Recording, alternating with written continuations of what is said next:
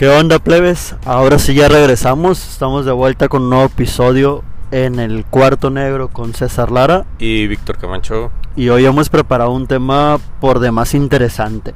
Un tema que en nuestra casa pocas veces se habla y que en escuela hemos dicho que necesitamos, pero que aún no se nos da la materia. La educación financiera, las finanzas personales. Muy importante. Yo creo que es uno de los temas que más pena da hablar en público por la cuestión a lo mejor de, no tanto de prejuicios, pero sí de, sentirte un poco entre discriminado y sentirte menos como persona por la cuestión de la deuda, la cuestión de a lo mejor de los ingresos como tal, que no estás ganando tanto como tus otros compañeros o amigos.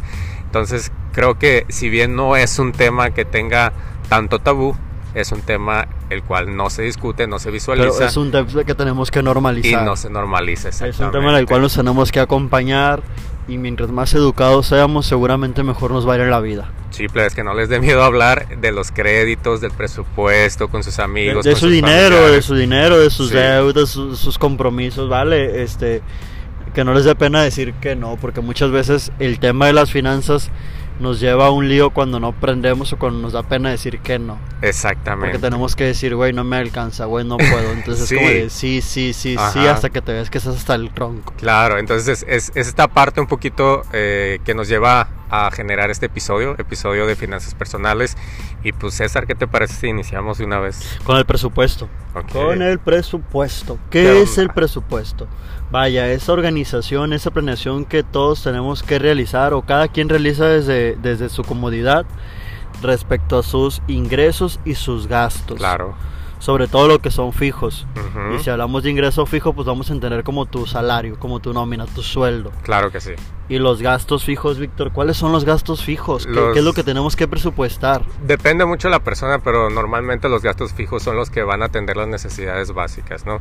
De repente un gasto de vivienda, si estás pagando una hipoteca o una renta, los gastos a lo mejor de la alimentación, los gastos de servicios esenciales para poder tener una buena calidad de vida.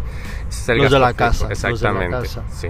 Este, y los compromisos que uno va adquiriendo y que de alguna manera vayas, estás obligado a pagarlos, se convierten en fijos porque tienes que establecerlos en tiempo. Claro. Porque si no lo pagas, pues genera un interés y pues pagar interés. el interés está te cabrón, come, el interés te, come. Te come. Sí. Eh, pues la cuestión del presupuesto hay, que tenerla, yo, yo creo, bien, bien clara, valga un poquito la redundancia, esta parte de, de que es un planear es planear y es, escatimar. Hay que tomar en cuenta para la realización de, de un presupuesto lo que sería eh, gastos previos que se hayan hecho. Es decir, compromisos que, se hayan generado. Ajá, que ustedes, por ejemplo, en mi caso, yo analizar de repente qué gastos tengo, ¿no? Ver de repente también cuál es mi ingreso y a partir de ahí poder iniciar lo que sería una planeación referente a un presupuesto. Muy importante, los ingresos deben ser mayores a los gastos. La, uh, repito, repito, los ingresos deben ser mayores a los gastos. Sí. No sean inventados, plebes, no por andar quedando bien, gasten un chingo y lo venden endeudados. Caso, por ejemplo, que, que a mí, en mi círculo de amistades, yo he visto, no tan común, pero sí lo he visto, eh, recién egresados que, por ejemplo, ingeniero, que de repente te manejaba sueldos de 40, 45 mil pesos mensuales, que dices tú, wow, o sea, es mucho ah, dinero. Chingón, claro. Sí, y te, te, da gusto ver a la persona que le va muy bien. Pero de repente, ¿qué es lo que pasa? Que pasan los meses y por la falta de planeación, por a lo mejor, como dice el César, ser bien inventados, eh, el estilo de vida de repente nos, nos lleva nos come. Ajá, nos come, nos lleva a querer aparentar ciertas cosas. Y pues ahí es donde se le iba todo, todo, todo, todo. No, pues esta este, estructuración de su presupuesto hay que realizarla y hay que revisar sus números. Por un lado pueden colocar los ingresos, por otro lado pueden colocar los gastos y revisar que no tenga números rojos, porque donde hay números rojos entonces hay que generar recortes y para generar recortes hay que preguntarnos, ¿realmente vale la pena? Verdaderamente estoy satisfecho, me genera alegría, me genera felicidad, tranquilidad. Y si no, pues eh, recorten, recorten. Lo principal que habría que recortar, es el gasto hormiga.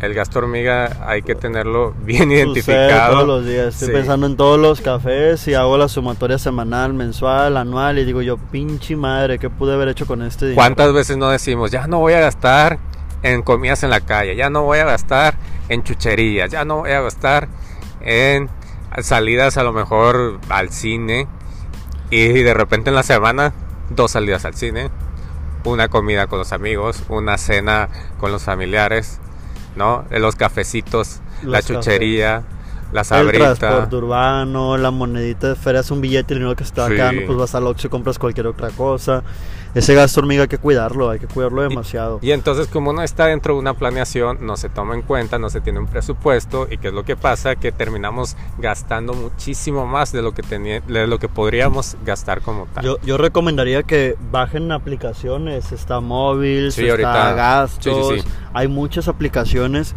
para finanzas personales, donde ustedes van a poner, van a poner todos los gastos que hagan. O sea, si gastaron 50 centavos en un chicle, ahí lo van a poner. Y después de, una, de un tiempo, puede ser una quincena, un mes, van a revisar, van a valorar y van a decir, ay cabrón. Neta, eh, para que se hagan conscientes de, de cómo distribuyen su gasto, cómo distribuyen su economía y valoren, les pregunto, si vale la pena. Claro. Eh, otra parte bien importante rápidamente del presupuesto es esta cuestión de incluir las deudas pasadas que tengamos, ¿no? ¿Por qué? Porque al final de cuentas se deben de pagar. Eh, como decíamos ahorita, el interés es muy canijo, es muy cabrón.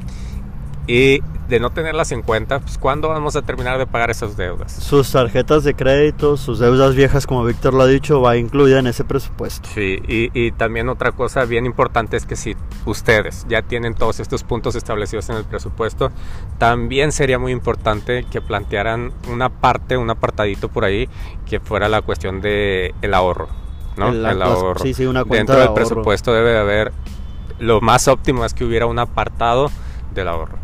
Sí, sí, que incluso antes de que tú generes tu presupuesto, más bien vaya para entendernos y ser un poquito más claros. Cuando te está llegando tu sueldo, tú entonces empiezas a separar. Tú no cuentas con tu ahorro para la distribución de tus compromisos y cumplir con tus gastos. Este viene punto y aparte. Es como decir, vale, si yo gano mil, voy a destinar el 15% ahorro. Yo separo esos 150 y el resto entonces ya lo distribuyo en razón de mis compromisos y mis pendientes. Por ahí dicen que el 30% sería como que lo óptimo a, ahorrar. no hay un consenso. óptimo como tal, ¿no? No, hay un Pero cada quien entendiendo sus, sus finanzas personales, viendo cuántos ingresos tiene, cuál es el gasto fijo, planteando todos estos puntos puede ver, pero sí es bien importante esta parte del ahorro, ¿no? Porque al final de cuentas ese colchoncito que generemos nos ayuda o nos sirve muchísimo para compras a futuro, para inversiones o en casos de emergencia, pues. Entonces, estamos jóvenes, pero no estamos de repente 100% completos y que pase algo malo referente a la salud, referente a alguna situación eh, de un gasto, ya sea un coche, una casa, una emergencia que se tenga, el ahorro nos puede apoyar, nos puede servir. Siempre nos preguntamos cuánto debo ahorrar al mes y a mí me gustaría compartirles la regla del 6-80-20. 6-80-20. Ándese. Yo tengo que empezar y lo tengo programado propósitos 2020, falta un mes todavía para el año. Ahorrar seis meses de mi gasto fijo como un ahorro ante cualquier imprevisto, cualquier emergencia, cualquier contingencia. Yo tengo seis meses de mi sueldo para este, salir adelante, para tomar decisiones riesgosas sin ningún, vaya, sin ningún problema inmediato. Y el 80% de mi ahorro, o sea, sin importar cuál sea la cantidad, dedicarlo a metas a corto y a mediano plazo. Fíjate qué interesante. O sea, esto es este, el 80% de mi ahorro es para irme de vacaciones el próximo año, es para pagarme un diplomado, es para irme de peados un, dos meses seguidos. Ay, bastante bien. Y el 20% de ese ahorro para metas a largo plazo. Se, me está enojando aplicarla, fíjate. Se me está o sea, ya, ya 20% dices tú, pues eh, largo plazo estamos hablando de 5, 10, 15 años. Sí, sí, sí. Este, vaya generar inversiones para generar intereses y generar eh, un sentido positivo hacia el dinero que nosotros tenemos en nuestro poder. Sí, eh, también como de repente lo comentabas, ¿no? La parte del ahorro, que, que hay aplicaciones que nos ayudan a ver el presupuesto, calcularlo de repente qué tanto gastamos. También las aplicaciones de los bancos ahorita no sé todas pero los la que yo manejo como tal. El banco azulito. Da la opción de repente es rojo por cierto da la opción de, de generar metas, metas, ¿no? Y tú decides eh, como cuentaviente, por así decirlo, eh, cuánto le quieres dedicar a esa meta eh, y, te, y te da también como una fecha o una ventana de tiempo en la que tú no puedes disponer de ese recurso. O sea, te lo va de los depósitos que vengan, te lo, te lo congela y hasta que tú, hasta que la fecha que, que, tú pusiste se llega, te lo libera. Pues entonces eso también está bastante bien. Por te, obliga, los te obligas a ahorrar, cosa que necesitamos. Por ejemplo, el viaje a Dubai, ¿no? Dubai y le vamos ahí abonando. El viaje a Marruecos y Marruecos y le vamos abonando. Esta es una tupía, todavía no. el viaje al Tata puede ser, no pasa nada. A los mariscos del Tata. la curva. La curva, saludos hacia la curva. Ojalá pronto nos inviten. ¿eh?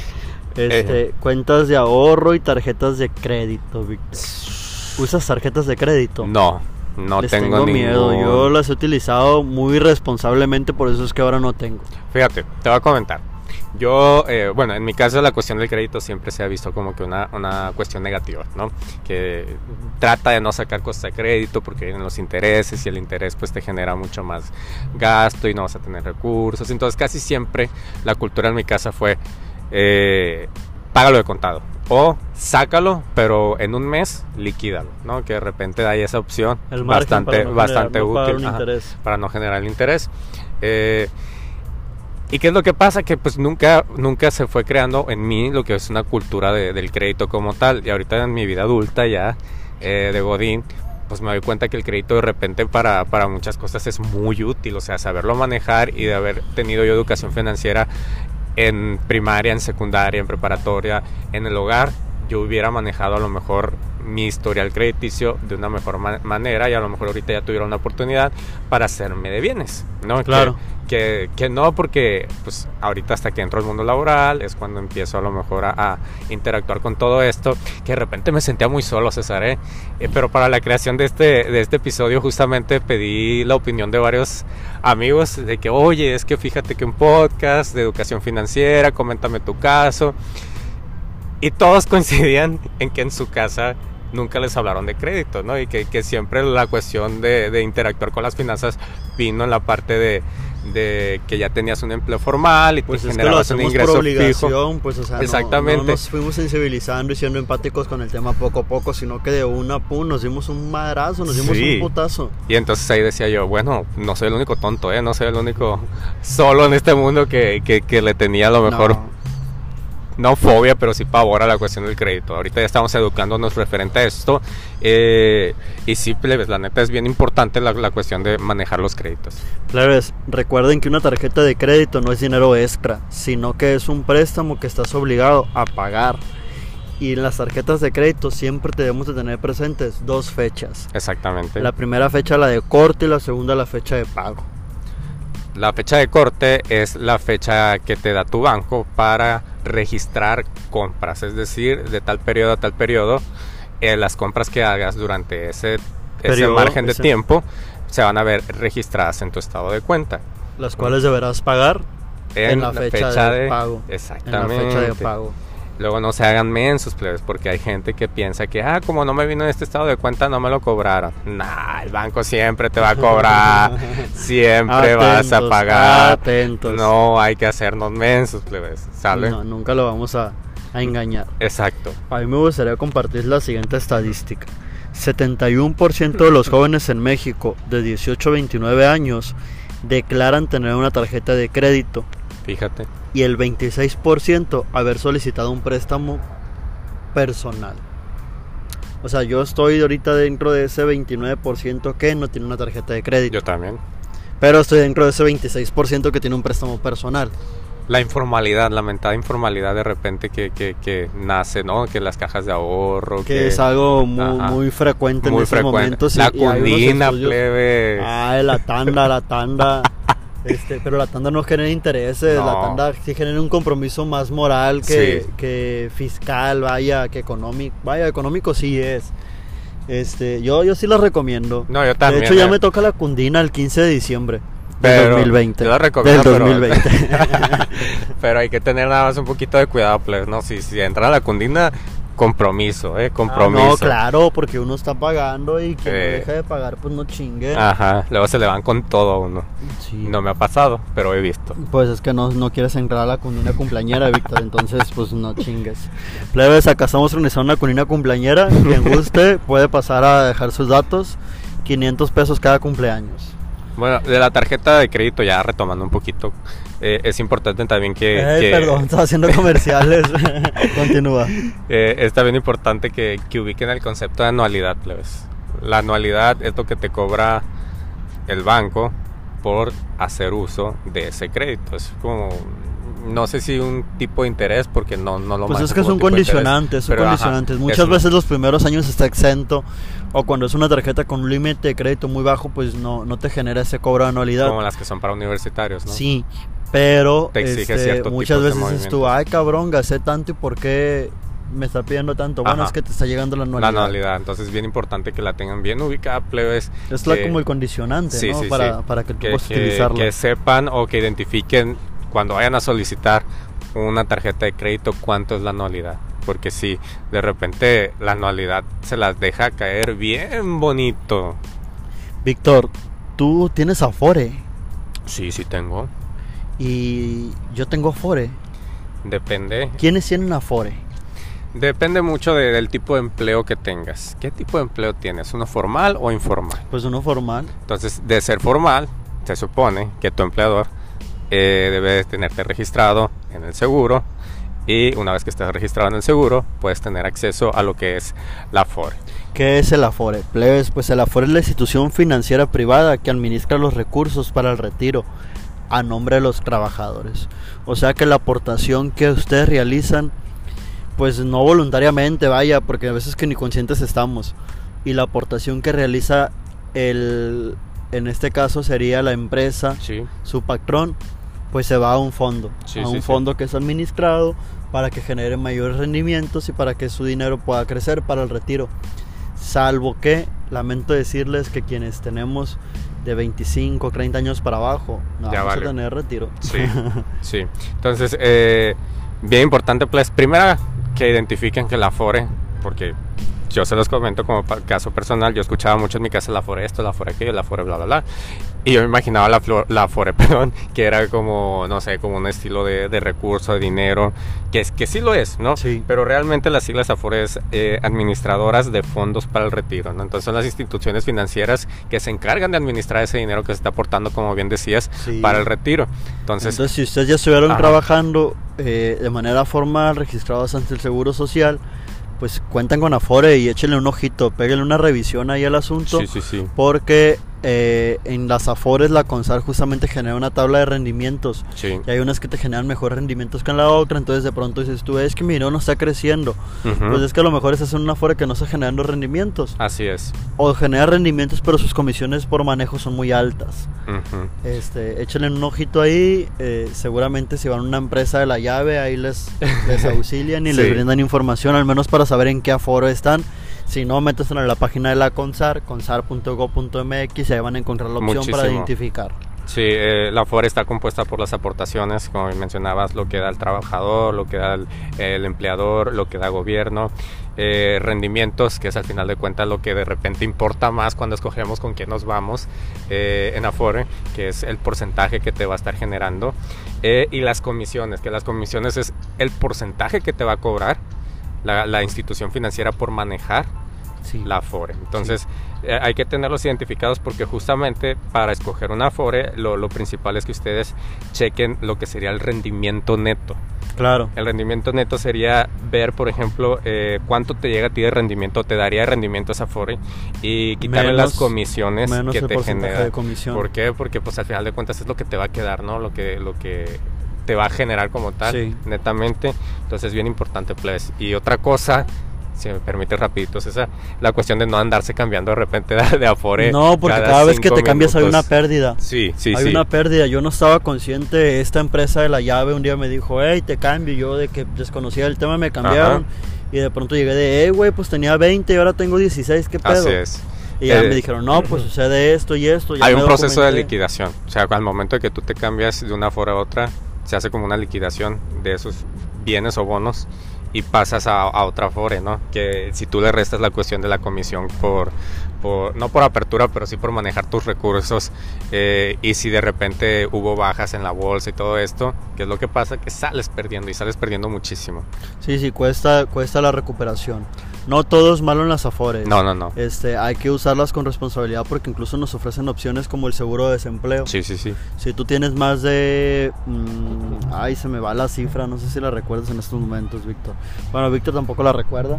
Luego les comparto la cifra exacta, pero si ustedes tienen, por ejemplo, 50 semanas dado de baja ante el Seguro Social, pueden ir a solicitar el seguro de desempleo y les van a dar alrededor del 20% de lo que ustedes tienen registrado pero estén conscientes que les va a reducir sus semanas cotizadas. Así es, o sea. Y si ustedes en algún momento quieren acceder a una pensión, pues deben de tener como requisito mínimo al menos 500 semanas cotizadas. Y eso implica que son más de 10 años. Pues fíjate que justamente eso pasó o pasa de repente con algunas tías mías que, que han hecho uso de ese beneficio del seguro por desempleo pero sin estar conscientes de que les afecta en la cuestión de la, de la pensión, ¿no? Eso que les la pensión, sí, les entonces tendrían que trabajar esas semanas que, que yo, perdieron. Yo tengo un, un, caso muy particular, o sea, muy cercano, que hizo retiro por desempleo por en dos ocasiones porque lo puedes hacer cada cinco años. Ajá. Este, y a la hora de intentar buscar la pensión, pues hacían falta alrededor de 80 semanas. Y fue de tiempo.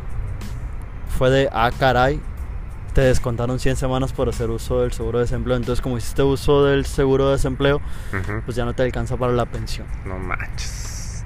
Que por ahí también debería de, venir lo que son las aportaciones también voluntarias, ¿no?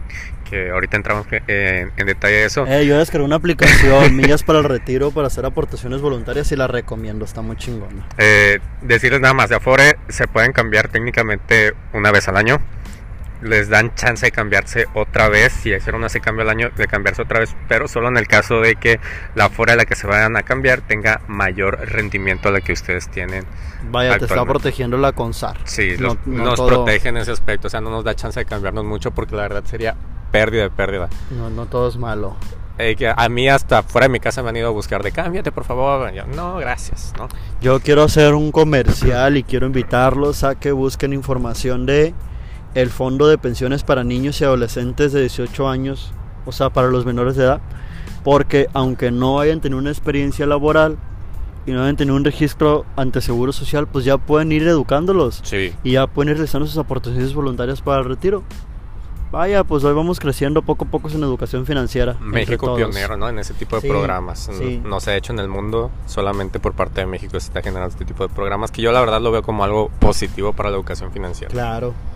Víctor, ¿cuándo nos podemos dar un lujito?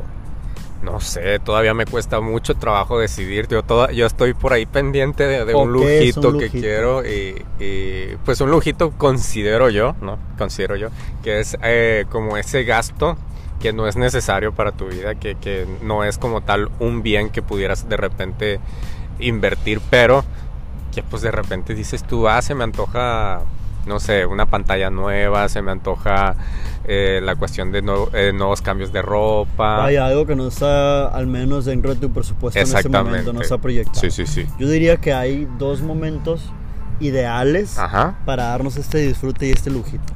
Cuando te liberas de deudas y dependientes o cuando de verdad celebras algo. Las dos. Yo, yo creería, yo creería que en las dos. Pero no. Pero no, combinarlas. Sí, sí, o sea, no van juntas. Pues en cualquiera de los dos momentos puedes generarte este, este lujito. La cuestión un poquito de la, de la salida de deuda, que rápidamente queremos irnos otra vez a la deuda, ¿no? Salimos de la deuda y ya queremos otra, adquirir una nueva deuda. entonces, mucho cuidado nada más con eso, con la cuestión de ya salir de la deuda, ¿por qué no me doy? Un tiempo, una pausita para hacer una planeación correcta de mis finanzas y luego vemos si me endeudo o no. Que otra vez volvemos, la deuda no es mala si se sabe administrar. Yo daría cinco consejos. El primero es que revisen su crédito, sus finanzas con regularidad, que ustedes decidan cada seis meses, cada año, cada dos años, como ustedes les complazca y les sea más placentero, revisar sus finanzas para hacer mejores proyecciones. Segundo, hagan su presupuesto. Tercero, automaticen sus finanzas. Esos pagos que pueden generar en línea, que de alguna manera se domicilian, adelante, adelante porque les va a ayudar demasiado a cumplir en tiempo y forma. Así es. Además de que eh, ustedes construyen su propio colchón. El colchón, importantísimo. Ante cualquier emergencia, cualquier contingencia, pues su fondo de ahorro siempre les tiene que ayudar para que puedan tomar decisiones riesgosas en la vida y para que puedan tener un poco de tranquilidad ante cualquier eventualidad. Así es, yo, yo también me quedo un poquito con la cuestión de, del colchoncito, del ahorro, la parte de cumplir bastante con si tengo un crédito, hacerme responsable de él, que de verdad háganle caso a la cuestión de, los pagos eh, a tiempo, porque a lo mejor ahorita no lo necesitamos tanto y lo dejamos pasar, pero luego llega el interés y luego llega también esta parte de ya no nos van a querer prestar, prestar tanto, perdón, entonces es bien importante esta cuestión de cumplir en tiempo y forma con los pagos. Eh, no hacer en cuestión de créditos, no hacer el pago mínimo, siempre estar aportando más del pago mínimo en cuestión de tarjetas de créditos, porque el pago mínimo solamente va a, justamente a saldar lo que serían esos intereses que ya estamos generando, ¿no? que prácticamente estuviéramos abonando un poco, un poco porcentaje. Sí, sí, porque se va a interés y no se va a capital. Exactamente. deuda fija. Entonces, eh, hacer más de lo que sería el pago mínimo para la cuestión de, los créditos, liquidar obviamente en cuestión de tiempo lo más rápido posible. La inversión, la inversión que creo yo que es algo de lo que no se, se, se, habla.